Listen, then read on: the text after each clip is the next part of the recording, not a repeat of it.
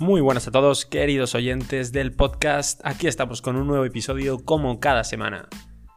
En esta ocasión, y como les había prometido, seguimos con Valeria Aragón de Leva Coaching, hablando de temas muy interesantes y centrándonos mucho, mucho en los más pequeños de la casa. ¿Estamos seguros que de verdad los entendemos? Y ustedes dirán, ¿cómo no voy a entender a, a, mi hijo? Pero bueno, después de lo que nos ha contado Valeria, van a ver que las cosas no son como parecen.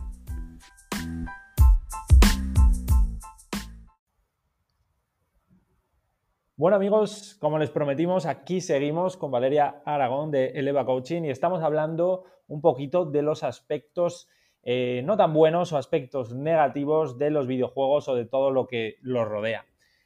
Valeria, te quería preguntar, eh, cuando escuchas la palabra adicción a los videojuegos, ¿qué, qué opinas? Eh, ¿Crees que es real? ¿Crees que no? ¿Crees que hay casos muy negativos acerca de esto? ¿O cuál es tu opinión? Bueno, yo creo que hay adicción a los videojuegos como hay adicción a las máquinas tragaperras, adicción al alcohol, adicción a cualquier droga. La adicción siempre tenemos que entenderla como una vía de escape que alguien que ya estaba teniendo algún tipo de problema a nivel interno, psicológico o emocional, acaba encontrando un refugio, ya sea en, en los videojuegos, como podría ser eh, perfectamente en los porros o en, o en, el alcohol o en una máquina traga perras que ahora está habiendo muchísimos problemas de eh, apuestas online, ¿no? Por ejemplo, con los chicos. Entonces, eh, ¿cuál es la clave? Yo no creo que un videojuego en un niño que está internamente sano, que tiene una vida equilibrada con todas las facetas, es decir, deportiva, familiar, eh, amistades, su vida social, un niño que tenga, pues como en una margarita, todas las hojas y una sea el videojuego, si ese niño está en equilibrio interno, ningún videojuego le lleva a la adicción, porque no es el juego en sí o el videojuego el que lleve la adicción. ¿Qué lleva a la adicción? Pues mira, los casos que me he encontrado, ¿no? Por cierto, también hay muchísima actualmente adicción al porno en menores y se está viendo precisamente por eh, el uso eh, sin control o sin acompañamiento de los padres cuando están delante de los ordenadores, de los móviles, etc. ¿no? Entonces, cuando antes, en nuestra edad, que seremos más o menos de la quinta, Carlos, eh, nosotros eh, con nuestra curiosidad queríamos ver algo de contenido pornográfico, lo teníamos muchísimo más difícil que ahora, ¿vale? Que con una sesión de tienes de todo y además de manera anónima. Entonces, hay contenidos que llegan antes de tiempo y que se genera ese problema. Entonces, el, el porno no es ni bueno ni malo, como no lo son en los videojuegos ni buenos ni malos, ¿me explico? El problema es la madurez y los recursos internos y emocionales que tiene ese menor. Por ejemplo, cuando llegan a las sesiones de coaching y veo un niño que ha sufrido bullying en el colegio y resulta que en los videojuegos es ese personaje avatar que es como su alter ego, que es su máquina jugando y ahí consigue admiración, pertenencia, eh, consigue eh, éxito, consigue ser uno que él desea ser en la vida real, pero ahí no puede ser. Entonces eh, ya tienes, si no se trabaja lo que ha sucedido, por ejemplo, con el bullying en el cole, no se trabaja ese niño la autoestima, ese niño es carne probablemente entre las múltiples variables de que pueda acabar teniendo una adicción, me da lo mismo, a Instagram y no poder parar de verlo todo el rato para ver cuántos likes tiene, ¿de acuerdo? O se pueda refugiar en un videojuego y querer solo estar ahí dentro porque ahí es donde él siente que pertenece, que, que, realmente es valorado. Recuerdo una sesión el otro día de un niño que me decía, yo em, cuando estoy delante de los ejercicios del cole siento que, soy un mierda y me lo decía así de claro y yo cuando estoy delante de la Play soy la máquina. Entonces yo no quiero esto, yo solo quiero jugar a, la, a la Play. ¿Qué pasa? Que lo que tenemos que hacer es que el niño deje de percibirse con tan mala imagen porque lo que va a hacer, lógicamente, como hace el cerebro, es ir al lugar que le reporta mayor bienestar. Entonces, es fácil decir, videojuegos malos, videojuegos malos. No, no, no. Es que antes podría haber sido cualquier cosa. Te podría hablar de chavales que se han obsesionado con el deporte y hacen deporte por la mañana, deporte por la tarde, se vuelven locos si no hacen deporte porque cuando les preguntas qué es para ti el deporte, te dicen, es mi vía de escape. ¿Escape de qué? Escape de ti mismo.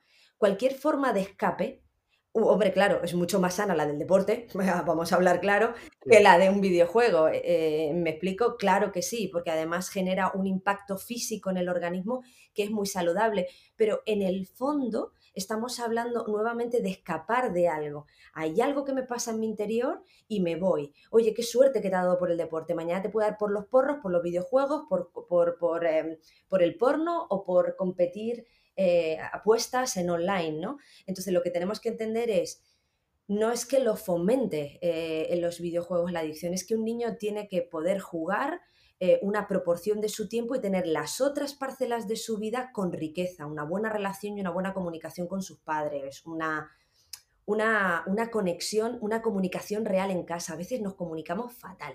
Está el chiquillo jugando a la consola y lo primero que dice, ya está, ya está, pegado. Es que es, que es un adicto, es que no piensa en otra cosa, se levanta. Empezamos toda una serie de comunicación crítica que lo que hace es empujarlo todavía más ahí porque no se siente comprendido no, no, no, no ven ahí, los padres no ven qué es lo que está encontrando ahí, cuando lo que tendríamos que hacer es preguntarle, ¿qué es eso que tanto te aporta el videojuego? ¿Qué tipo de experiencia vives aquí? Y a ver, ¿dónde más la podrías vivir fuera de la pantalla para que tu vida sea rica? No es videojuego malo, es que te aporta y dónde más lo puedes tomar. Esa sería la clave. Entonces, para mí, la prevención para que cualquier videojuego o cualquier otra cosa se convierta en, una adicción es eh, trabajar y reforzar una sana autoestima, que los niños tengan varios grupos de amigos diferentes, con aficiones y hobbies diferentes, mm, la riqueza, la riqueza de las relaciones humanas, la riqueza de la relación en casa con los padres, una comunicación súper afectiva y efectiva, donde no se te valore únicamente por los resultados académicos, o por, o, por, o por, por determinados comportamientos, ¿no? Entonces creo que esta es la base, básicamente. Valga la redundancia. Valeria, ¿qué le dirías a esos padres que nos van a escuchar, porque es el público de nuestro podcast, y que están preocupados porque, por efectivamente por eso, porque no tienen una buena comunicación con sus hijos y se creen que es por culpa de los videojuegos?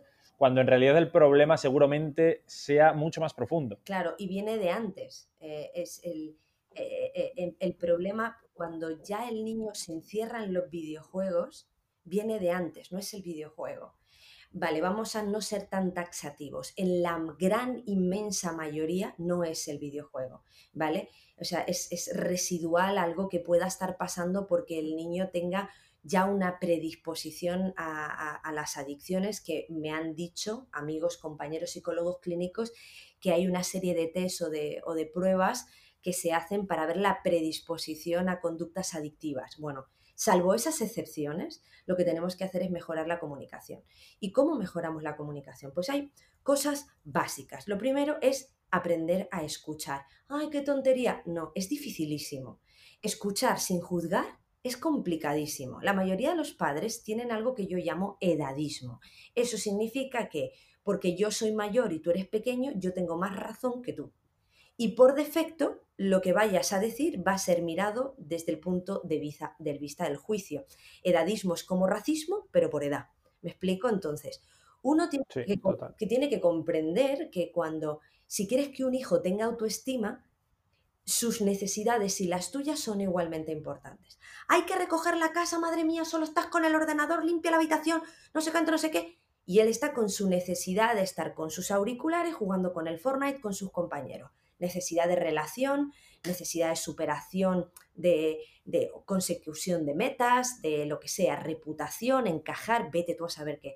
El caso es que está ahí. ¿Cómo dice una madre o un padre? Es que eso es una chorrada. Eso, eso no es tan importante. Vale, en el momento que empiezas así, empiezas un camino de distanciamiento.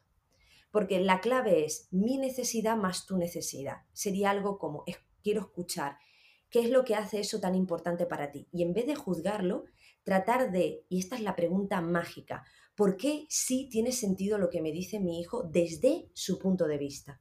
Y hasta que no te des una respuesta profunda y real y honesta de por qué sí tiene sentido lo que él dice, no estás preparado para seguir hablando, porque estás en modo superior, juego de poder, yo sé más que tú.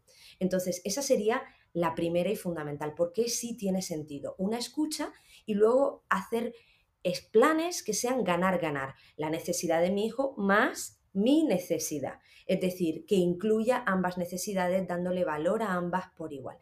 Recientemente una madre me dice, yo Valeria veo a mi hijo jugar al Fortnite, se pilla unos cabreos de mil demonios por cosas que no son importantes del mundo real. Digo, para. Es su mundo real. ¿Cómo gestiona la frustración? Cuando coge y, y cuando quedaban tres, lo echan. Cuando estaba ahí en una estrategia y, y lo que sea y se frustra, aprovecha ese momento de frustración para entrenar la habilidad de tomar decisiones y el manejo de la frustración bajo presión. Es un entrenamiento fantástico, porque sea en un entorno imaginario, no significa que no esté entrenando la habilidad ahí. Y le dije, cualquier em, astronauta de la NASA, astronauta de la NASA, le hacen eh, simuladores, simuladores de vuelo, simuladores de aterrizaje, simuladores, simuladores, simuladores. Estoy preparando gente para juez y lo que se hacen continuamente son simulaciones de examen. La simulación, el juego se puede entender como una simulación para la vida real. Ahora es verdad, mi amigo me ha quitado el arma y la construcción de madera y metal me la han noche cuánto, en todas estas cosas. Me han quitado la skin o me puedo comprar una skin nueva, lo que quieras, me da igual. Para él es su realidad. Y ahí está entrenando un montón de habilidades. Entonces, si vas a juzgar y decir, eso es una chorrada, que te pongas así, por cosas que son imaginarias, genera una distancia, porque no hay comprensión. Lo que yo tengo que decir es, veo que esto es importante para ti, ganar en ese juego no sé qué te aporta, pero me encantaría saberlo y ver todas las habilidades que se pueden entretener, que se pueden entrenar ahí, va a ser mucho más útil que simplemente juzgar y diciendo esto es una eh, tontería, no tiene valor, etcétera, etcétera. Entonces, como tenemos tan poquito tiempo, si me dices qué dos, te voy a decir esa escucha activa que no juzga y que viene a encallar a una pregunta que es por qué sí tiene profundamente sentido lo que está diciendo mi hijo. Y hasta que no me dé esa respuesta, no paro. Y lo segundo es, mi necesidad y su necesidad son igualmente importantes, así que cualquier plan que vaya a proponer lo construiremos juntos reconociendo ambas necesidades por igual. Esto ya te digo que no es fácil, pero se entrena. Esto es lo, en lo que nosotros entrenamos a los padres. Y cuando tienes esta clave te empiezan a llegar un montón de mensajes diciendo, madre mía, ¿cómo ha cambiado el ambiente en casa? Claro, porque has dejado de ponerte continuamente por encima en un juego de poder de yo sé más que tú. Entonces al final el niño le activas tú solito la rebeldía con ser un padre autoritario. Cuando en realidad si te trato como un ser humano y veo que tus necesidades son tan lícitas como las mías, aunque no las comparta, porque yo no estoy de acuerdo en que eso sea importante ahora mismo, pero puedo ver que para ti sí lo es y desde ahí construyo algo ganar-ganar, entonces serás el primero que acerque a su hijo en vez de alejarlo. Bueno, eh, aquí tenemos una espléndida clase que nos ha dado ahora Valeria de cómo manejar estas situaciones. Yo creo que es algo que va a ser súper útil para los padres que nos estén escuchando y, anoten, anótenlo, porque bueno, vamos a seguir hablando un poquito más con Valeria. Hemos estado hablando un poquito en negativo acerca de todo. Ahora vamos a pasar a hablar en positivo. Vamos a ver qué cosas buenas, ya hablando en positivo, nos eh, transmiten o nos pueden hacer eh, llegar los videojuegos y esto lo vamos a hacer con Valeria en nuestro siguiente podcast.